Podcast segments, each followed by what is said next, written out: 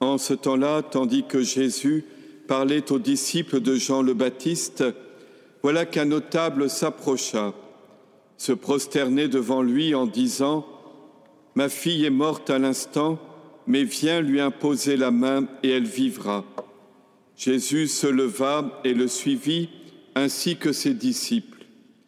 Et voici qu'une femme souffrant d'hémorragie depuis douze ans s'approcha par derrière et toucha la frange de son vêtement, car elle se disait en elle-même, Si je parviens seulement à toucher son vêtement, je serai sauvée.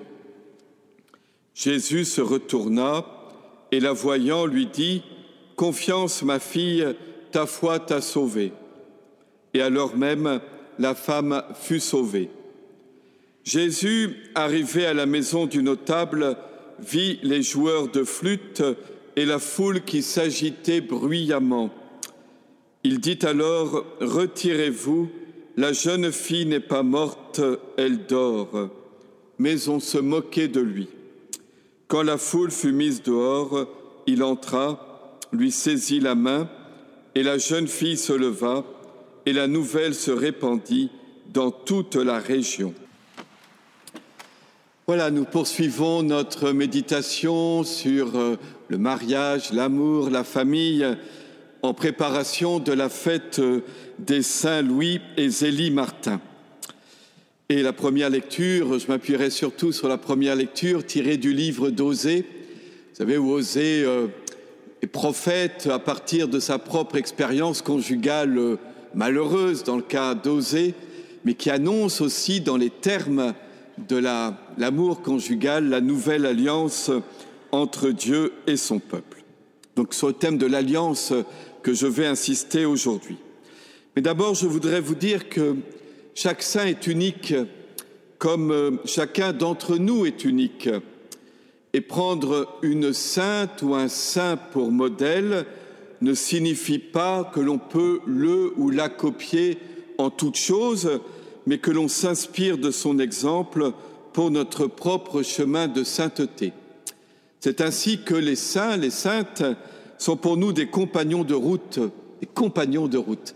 Ça fait partie de la grâce de Dieu de nous avoir donné tous ces saints, tous ces saintes pour euh, nous accompagner, pour nous montrer le chemin. Ils nous montrent la voie, mais aussi ils rendent visible l'action de Dieu dans une vie humaine qui se laisse saisir et modeler par elle. Parfois, nous pourrions être tentés et nous dire, mais au fond, est-ce que la grâce de Dieu agit vraiment dans nos vies? Voyons que nous tombons tout le temps tellement dans les mêmes ornières, que nous avons tout le temps tellement de difficultés à sortir des mêmes péchés, des mêmes travers, qu'on se dit, mais au fond, euh, où est-ce que la grâce de Dieu agit? Et à ce moment-là, les saints sont là pour nous dire, regardez, on était des hommes, des femmes comme vous, tout à fait ordinaires, et voilà ce que la grâce de Dieu peut accomplir dans une vie humaine. Le mariage et la vie familiale des époux Martin n'est pas reproductible à l'identique. Ce fut leur chemin et leur histoire.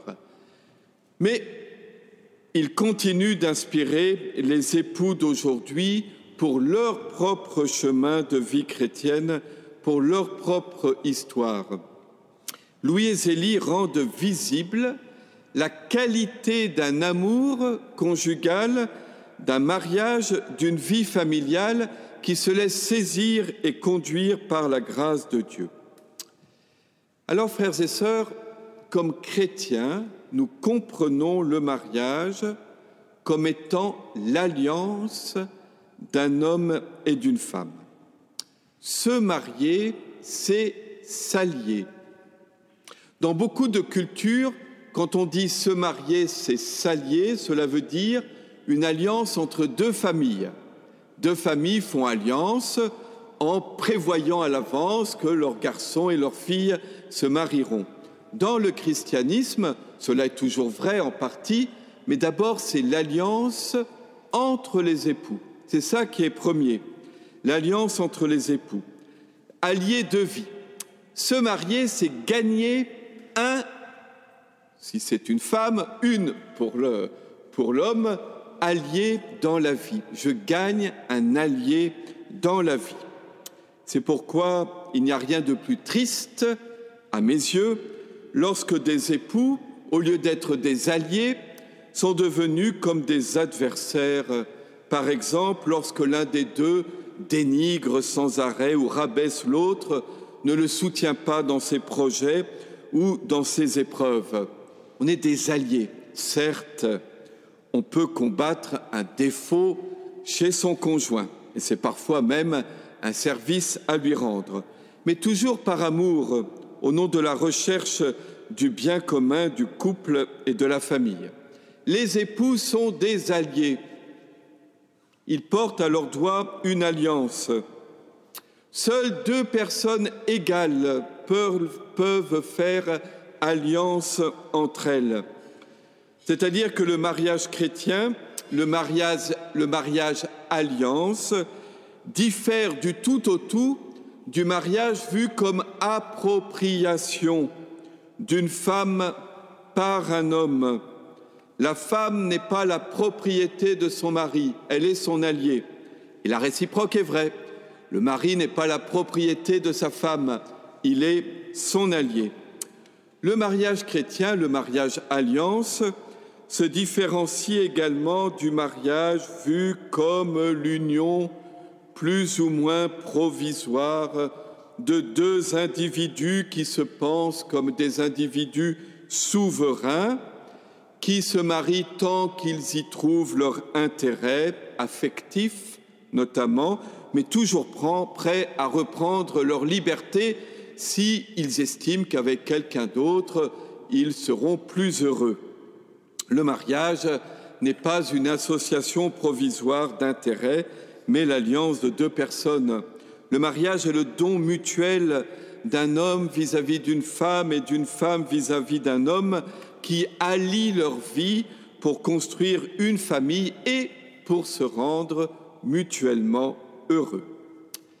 L'alliance est aussi et même d'abord le terme clé de la Bible. Dieu fait alliance avec son peuple Israël, d'abord en Abraham et puis par l'intermédiaire de Moïse sur le mont Sinaï. Et les prophètes élèvent leur voix pour dénoncer l'infidélité du peuple élu à l'alliance, pour l'exhorter à l'obéissance à la loi. Et ils annoncent que Dieu va renouveler son alliance. Ils promettent une alliance nouvelle, plus parfaite, qui sera inscrite à l'intime des cœurs plutôt que sur des tables de la loi. Et c'est la première lecture de ce jour, le prophète Osée qui décrit la qualité de cette nouvelle alliance à venir. Et il décrit cette nouvelle alliance à venir dans les termes de l'amour conjugal. Et ainsi il décrit ce qu'est un amour conjugal tel que Dieu le veut, tel que Dieu le rêve. Quand je dis le rêve, tel qu'il est prêt à, le réaliser dans une relation entre époux et épouse. Je relis, écoutez bien ce que Dieu dit. Je ferai de toi mon épouse pour toujours, pas provisoirement, pour toujours. Je ferai de toi mon épouse dans la justice et le droit, très important entre époux. La justice et le droit, que l'un des deux n'ait pas l'impression d'être lésé, particulier sur les questions financières, dans la justice et le droit, mais ça ne suffit pas, dans la fidélité et la tendresse, et là ces deux termes hébreux expriment toutes les harmoniques de l'amour. Je ferai de toi mon épouse dans la loyauté ou la fidélité. La loyauté, la fidélité à la promesse que l'on s'est donnée l'un à l'autre. On s'est dit oui l'un à l'autre. Je suis fidèle à ce oui que j'ai dit à mon mari, à ma femme. Et tu connaîtras le Seigneur. Et nous croyons que cette promesse d'une nouvelle alliance est accomplie par le venu du Christ et par le don de l'Esprit. Cette qualité de l'alliance entre Dieu et son peuple, entre le Christ et l'Église, est aussi la qualité de l'alliance conjugale vécue dans le Seigneur. Un amour pour toute la vie, juste, fidèle et tendre, vécue dans la confiance, qui donne aux époux de se connaître de plus en plus profondément. C'est pourquoi le pape Jean-Paul II a pu définir le mariage chrétien, ce mariage d'alliance, comme une communion de personnes dans l'amour. Frères et sœurs, la communion est plus qu'une association ou qu'une cohabitation. La communion est autre chose qu'une sorte de fusion. Elle est le contraire de la domination de l'un sur l'autre.